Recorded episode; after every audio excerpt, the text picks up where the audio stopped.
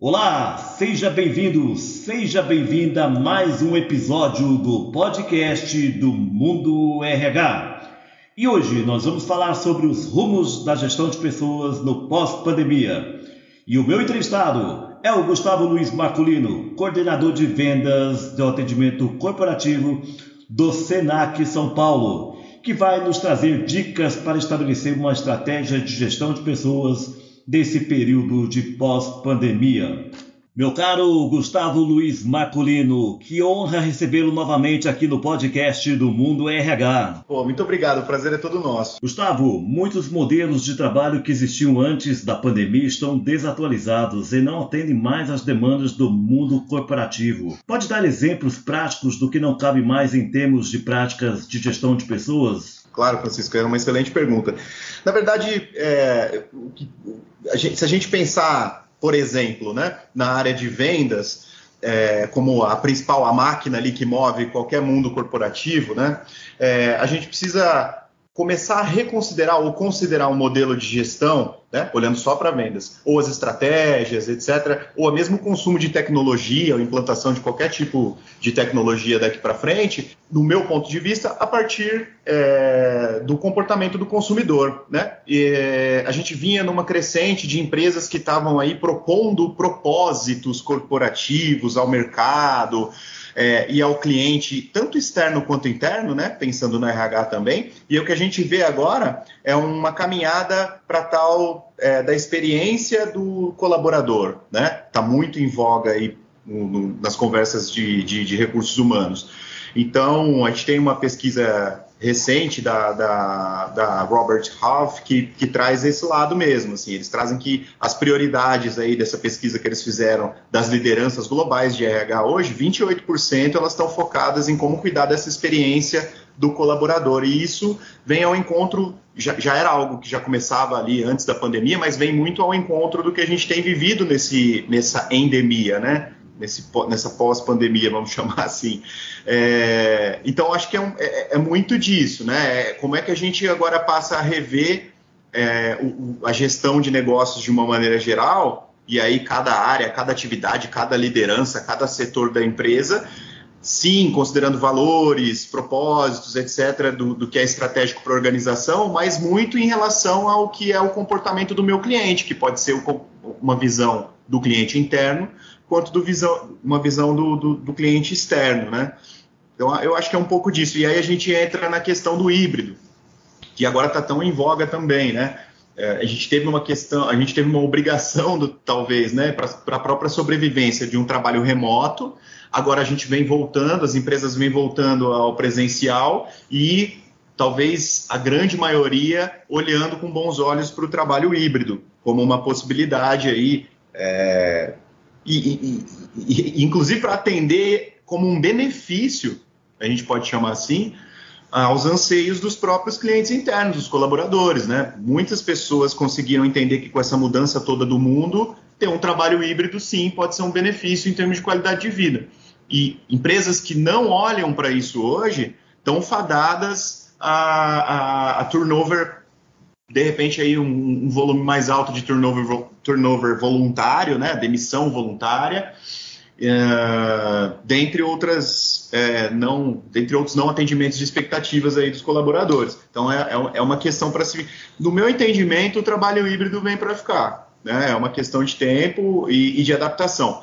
O que a gente pode fazer aqui um, um adendo, Francisco, se você me permite, Com é, algumas algumas grandes empresas, né? É, empresas aí que eu posso citar de 4 mil colaboradores, por exemplo, vem mapeando já essas questões desde o, de o, de o, de o não o início, né, porque todo mundo foi pego de surpresa, mas desde o, o a metade dessa pandemia para frente, né, é, vem mapeando as, as, atividades dos colaboradores, as estratégias, os cargos e salários, etc. e tal, para entender o que eu acho que é primordial, né? Não cabe tudo para todo mundo. Então, onde é que na minha numa organização, por exemplo, de 4 mil colaboradores, eu consigo encaixar trabalho remoto, onde é que eu consigo encaixar trabalho híbrido e aonde é que precisa ser presencial. Né?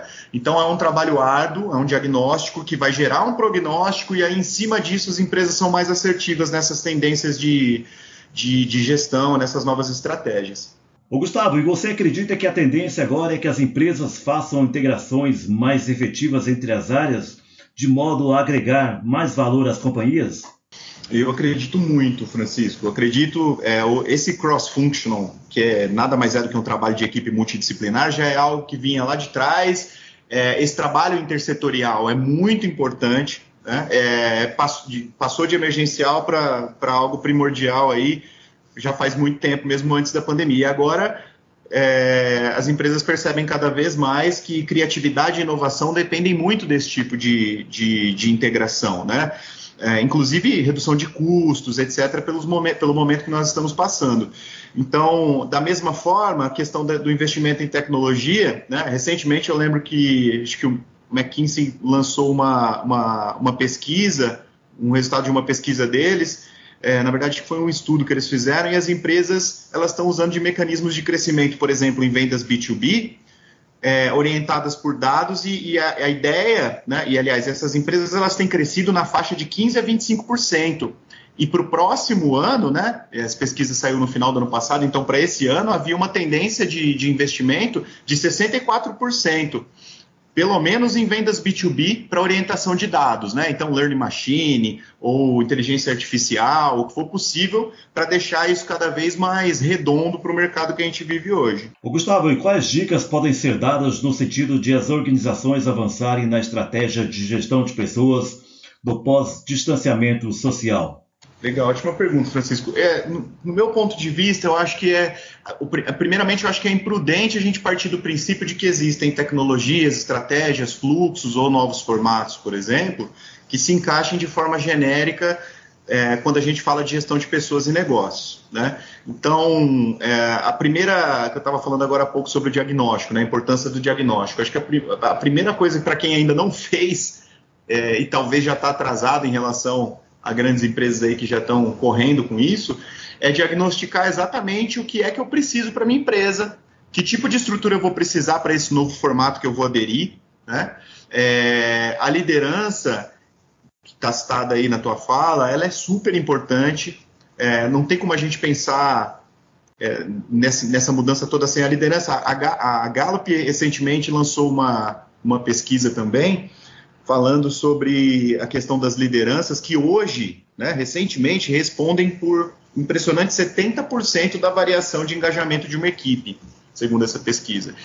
É um número bastante determinante para eu entender de, de motivação de colaboradores, de para onde a gente está indo, que é tão importante quanto essas estratégias que vão ser desenhadas novamente, esses fluxos, etc. e tal. Então, se eu estou com a liderança alinhada, preparada, desenvolvida, treinada, eu estou com 70% do caminho se a gente olha para essa pesquisa aqui, pelo menos, né? É, uma outra questão interessante nesse aspecto aqui, que você citou, é a questão da, da, da, produtividade, né? Então, assim, a gente tem uma máxima que é, às vezes, no mundo corporativo, tem, tem aquela máxima de, bom, eu tenho reuniões, e-mails e eu preciso trabalhar, né? Porque a gente veio, mesmo antes da pandemia, com algumas questões de um excesso de reuniões, excesso de e-mails e por aí vai, né? E no meio disso eu preciso trabalhar. E o que, que é esse eu preciso trabalhar, né?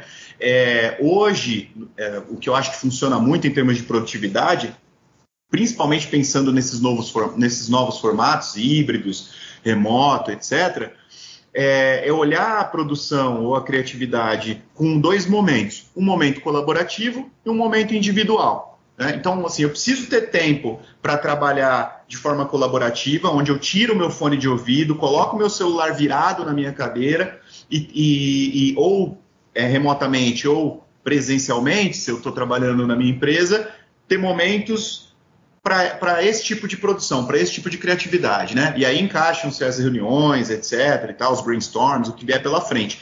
Eu, mas eu também preciso de um momento de produção, de produtividade ou de criatividade individual, né? Solo. E esses momentos são super importantes. É ali que eu encaixo e-mail, é ali que eu encaixo a oportunidade, por exemplo, de, de escrever um artigo para minha empresa, de, de, de, dar aqui uma entrevista no podcast do Francisco, de trabalhar esses extras, né, que trazem a oportunidade de crescimento para quem também tem essa oportunidade, né? E a liderança precisa estar atenta a isso também. Então, trabalhar, a liderança consegue trabalhar essa produtividade flexível, né? Entendendo que hoje a gente não tem mais controle sobre tudo que tinha na mão. Eu não vou enxergar talvez o meu funcionário frente a frente comigo, é, como era alguns anos atrás. Não todos os dias, pelo menos. Né? Então, acho que partindo desse princípio, esses novos, esses novos formatos, essas adequações da liderança, eles vão fazer toda a diferença no que vem pela frente. Considerando o tripé saúde mental no trabalho, diversidade e inovação, em que patamar as empresas brasileiras estão, na sua opinião? Olha, Francisco, eu acho que a gente está é, tá partindo de um momento de, de reconstrução para algo que deva seguir por um, por um futuro que a gente não sabe qual é, mas que ele vai precisar acontecer, né? O futuro que a gente estava pensando alguns anos atrás não existe mais. Tem uma, uma outra pesquisa interessante que a Microsoft encomendou há algum tempo, acho que faz um ano, alguma coisa assim, é, e 44% dos brasileiros já diziam que, que a pandemia tinha aumentado o sentimento de exaustão deles em relação ao trabalho, né? Foi uma pesquisa que eles encomendaram aqui para o Brasil. É, um, um outro dado interessante é que a gente teve um aumento no número de concessões é, de auxílio-doença. Em 19 a gente tinha 213 mil, né? foi para 285 mil em, 200, em 2020. Então foi um aumento de 33% aí. Isso tudo vai mostrando para a gente que é, não tem como fugir do que ficou, né? De um legado talvez negativo aí dessa pandemia.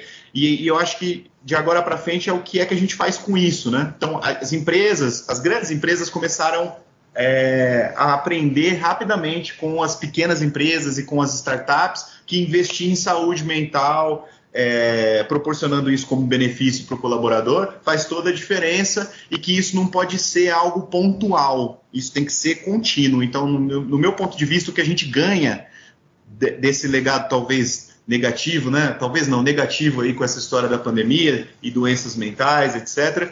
É um olhar de que isso precisa ser tratado pelos recursos humanos em relação ao colaborador de forma contínua. Isso não pode parar, isso não tem só a ver com a pandemia, né? A gente provavelmente já tinha problema lá atrás e isso só se agravou. E um ponto, se você me permitir, que eu acho crucial para a gente pensar esse tipo de problema é a questão da hiperconectividade. Eu chamo atenção de novo para a liderança, porque a liderança tem que estar atenta, né, no meu ponto de vista, em relação a essa questão da hiperconectividade. É o que a gente falou ali atrás. O colaborador e eu também, como líder, preciso de momentos para uma produtividade colaborativa e também preciso de momentos para uma produtividade individual. Não dá para a gente trabalhar de outra forma. Mas a hiperconectividade tem acabado com a saúde mental de muita gente, de muitos líderes, inclusive. Né? A gente precisa ter esse, esse cuidado com a equipe e esse autocuidado também. A aquisição e retenção de talentos são temas considerados importantes na agenda empresarial. Nesse contexto, podemos afirmar que as empresas que conseguirem avançar nesses pontos terão vantagem competitiva no futuro? Com toda certeza, Francisco. É, eu, particularmente, eu, eu, eu, acho que retenção de talentos é até um, um, um, termo aí quase em desuso, né? A gente vê os recursos humanos muito preocupados com a gestão do conhecimento, é, para trabalhar o que o colaborador deixa como legado para mim na jornada dele, né? Desde o início, desde é, do onboarding dele até o, o fim da jornada. É, eu vejo uma preocupação muito grande com o alinhamento de valores, propósitos, né, que a gente falou agora há pouco, e principalmente depois dessa pandemia, né, para onde a gente está indo agora, essa questão de uma atenção grande para a experiência do colaborador em relação ao, ao, comportamento dele, né, o que ele espera da empresa. Eu vejo um, um, uma customização da empresa para atender as expectativas do colaborador mais do que a gente tinha antes. A gente tinha, acho que isso de forma tímida, talvez. Então, esse pertencimento que a empresa hoje tenta gerar no colaborador, para a gente falar um pouco de, dessa coisa da retenção, ela vem muito dessa, desse trabalho de gestão com, esses, é, com essas características que a gente falou agora, né? É, e, e, de novo, né, nesse sentido, o trabalho de uma liderança bem desenvolvida e atenta, né, movida por uma estratégia de gestão de pessoas mais arrojada, isso facilita o trabalho nesse processo. Então, se a gente puder dividir, é, de novo, o exemplo, o cliente interno e o cliente externo, é possível você notar que não existe mau funcionário ou mau cliente, né? O que a gente precisa é de uma adaptação para entender quem encaixa aqui, quem encaixa ali. As tecnologias, de novo, também, como a gente comentou, são tecnologias, são, são é uma questão que precisa ser tratada é, de forma individual, né, de acordo com cada setor, com cada atividade, etc. E os formatos também. Então, acho que a gente está partindo agora, Francisco, em suma, para uma tendência de, como é que a gente pode chamar? De uma customização, assim, de um trabalho sob medida. Né? A gente vai começar a ter produtos, negócios que tenham aí características bem específicas, sabe? E a gente cada vez mais dentro, às vezes, de um mesmo setor, a gente saia daquela coisa genérica que é, se eu trabalho com, com alimentos e bebidas, provavelmente é muito parecida a gestão de pessoas do meu concorrente. A gente começa, as empresas começam a se diferenciar em termos de gestão de pessoas. E isso, para mim, quem ganha muito daqui para frente é o colaborador. Ô Gustavo, e como fica o olhar das empresas nesse momento, com o fim da pandemia, para a educação corporativa? Olha, a educação corporativa é fundamental. Né? Como eu trouxe aí algumas pesquisas é, de empresas, de grandes empresas, grandes líderes que já estão olhando para isso com aumento né, de investimento, eu vou trazer é, um pilar que talvez é, a gente, as empresas vão precisar ficar atentas daqui para frente, né? Que é a questão, é a própria questão da tecnologia. A gente não implanta tecnologia sem treinamento, né? Então, assim, a, o próprio pilar de tecnologia, quando a gente olha para esse para esse viés todo que a gente está vivendo, ele já vai exigir dessas empresas investimento e treinamento, né? Porque o impacto ele é geral e o impacto não é só técnico.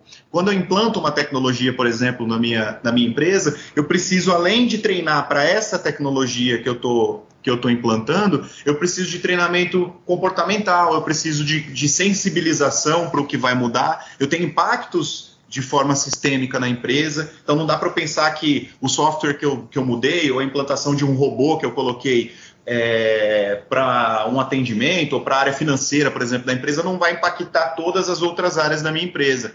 E, de novo, a liderança sempre tem um papel primordial para essa sensibilização, para esse acompanhamento, que é muito importante, e para avaliação também né, do que vem aí.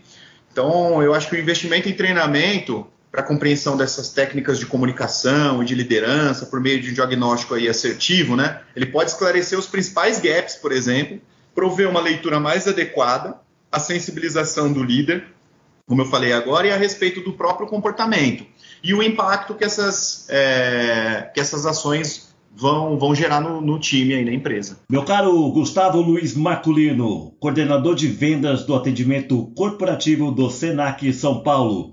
Mais uma vez, muito obrigado pela sua participação aqui no podcast do Mundo RH. Francisco, a satisfação é toda minha. Obrigado pela oportunidade. É isso aí. Esse foi mais um episódio do podcast do Mundo RH. Muito obrigado pela sua audiência e até a próxima.